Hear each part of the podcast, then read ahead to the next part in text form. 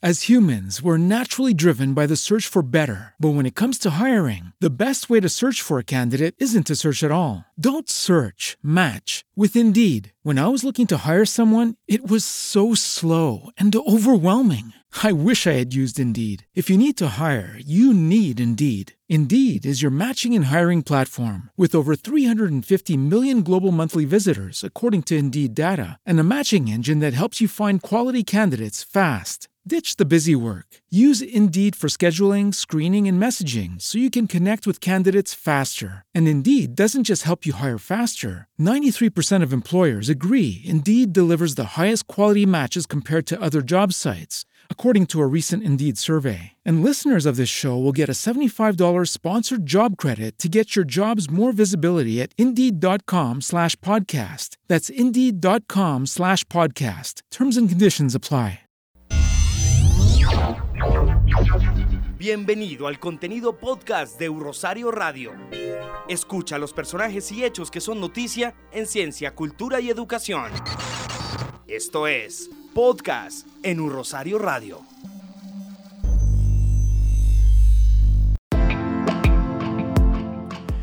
Bienvenidos los internautas que se conectan a los contenidos podcast de U Rosario Radio.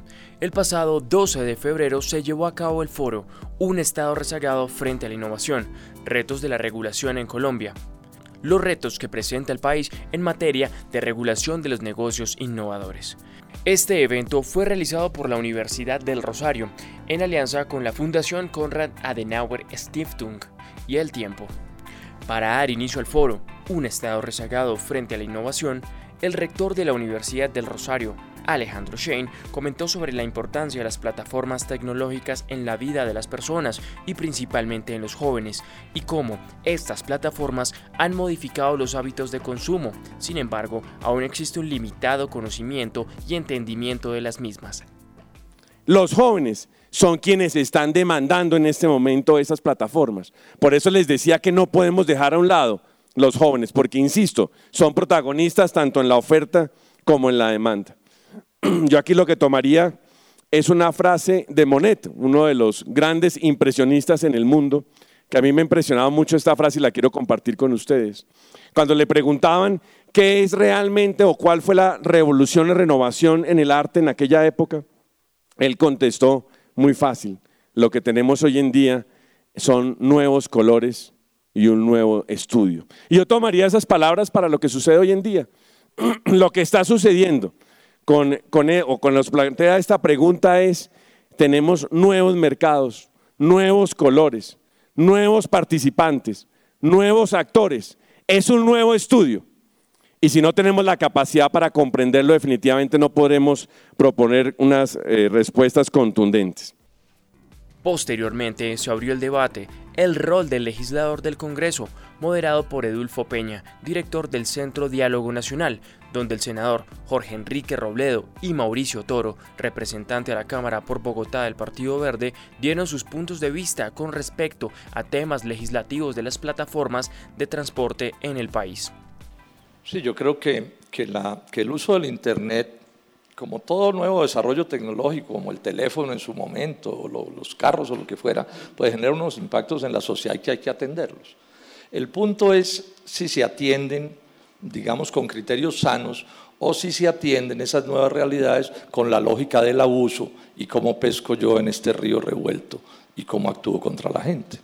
Entonces lo que yo estoy sintiendo es que las plataformas, pues o el Internet mejor, que es más precisa la, la, palabra, se están utilizando, por ejemplo, para violar la ley, lo que pasa en este caso de Uber y de ese tipo de empresas, o para desconocerles a los trabajadores derechos laborales mínimos. Entonces, ese es el debate que hay que poner. Pero entonces yo vuelvo con mi historia. El debate no es un debate de tecnologías, es un debate de, bueno, de legalidades o no y de una serie de criterios, porque a la gente no le pueden, digamos, envilecer sus condiciones laborales con el cuento de que es que hay un Internet atravesado, una cosa de ese. Es, yo creo que toca reglamentar sector por sector, ¿sí? porque son distintas las condiciones, ¿no? no es fácil en una misma norma, bueno, se puede pensar en una ley marco, lo que sea, pero, pero el punto es ¿Cuál es el propósito? Porque digo una última cosa, la dijo un amigo mío en 1990. Estamos en la globalización neoliberalizada, que dijo mi amigo en esos días, sin mano de obra barata no habrá neoliberalismo que valga. Eh, entendiendo que Uber tiene una forma de, llevar las relaciones políticas en los países donde pareciera que no le intenta, no le gusta la reglamentación, pareciera, pero es que hay otras plataformas más que particularmente están interesadas en la reglamentación. Yo le voy a dar un ejemplo de lo importante de usar la tecnología para solucionar las vidas. Una de estas tantas plataformas hoy dice en los países necesito que haya una reglamentación clara porque resulta que yo recojo una data importantísima y esa empresa funciona en diferentes países del mundo y como tiene vehículos circulando en las ciudades, recolecta data de dónde hay puntos de trancones para poderle decir a las alcaldías, oiga, usted tiene que cambiar aquí el flujo de estos semáforos. El tiempo del semáforo no debería ser de uno, sino de siete minutos, tecnología ayudándonos. Pero adicionalmente usted podría coger la autopista y poner un carril reversible dos horas y cuando ya se destacó todo, esa información, esa data, la podemos recoger de todas esas empresas si la reglamentamos porque empiezan a prestar un servicio ciudadano. Entonces, mire la importancia de tratar de desuberizar y de hablar es de el transporte privado de pasajeros sin acabar protegiendo el servicio público, equilibrando la cancha para que no haya unos aviones que de alguna manera ganen más por esa falta de reglamentación, equilibrándola. Luego, el profesor Eric Rincón de la Facultad de Jurisprudencia de la Universidad del Rosario presentó su ponencia Análisis académico sobre plataformas digitales en Colombia.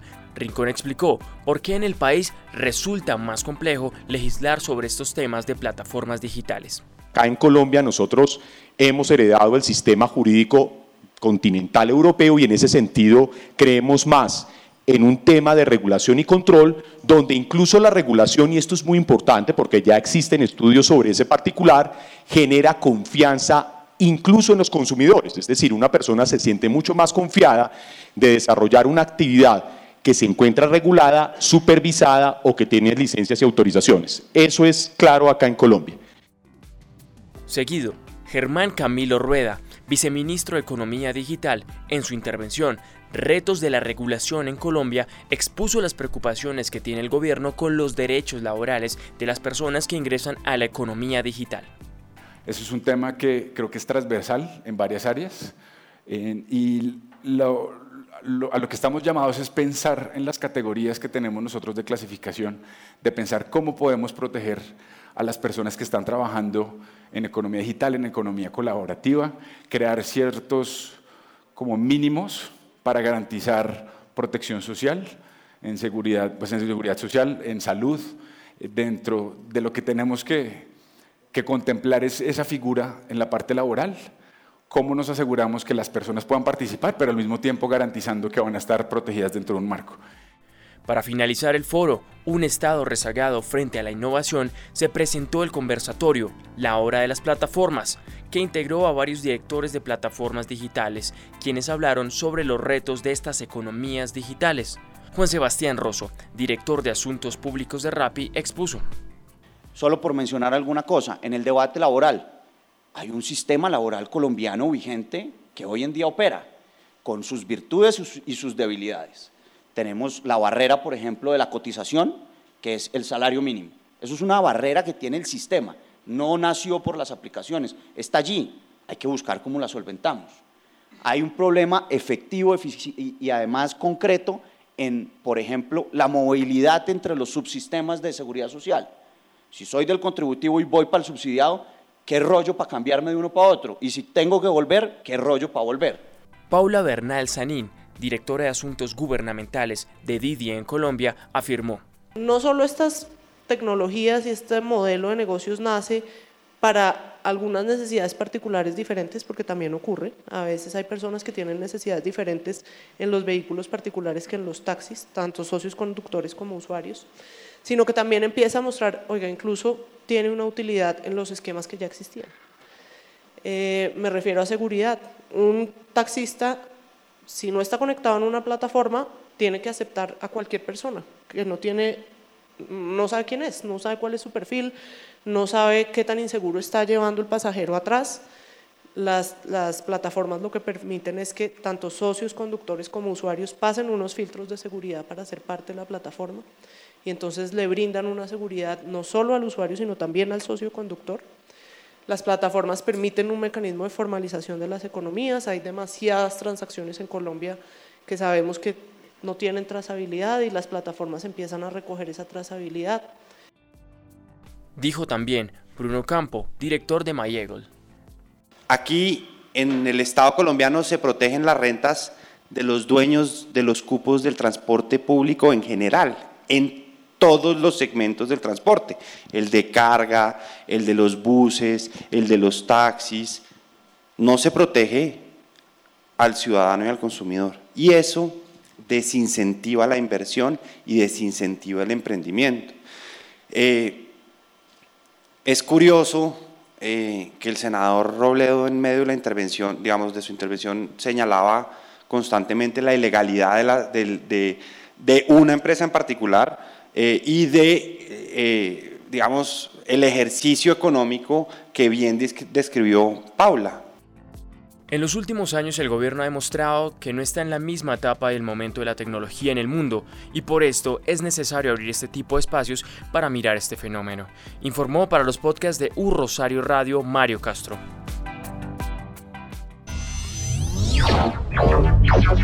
Esto es Podcast en U Rosario Radio.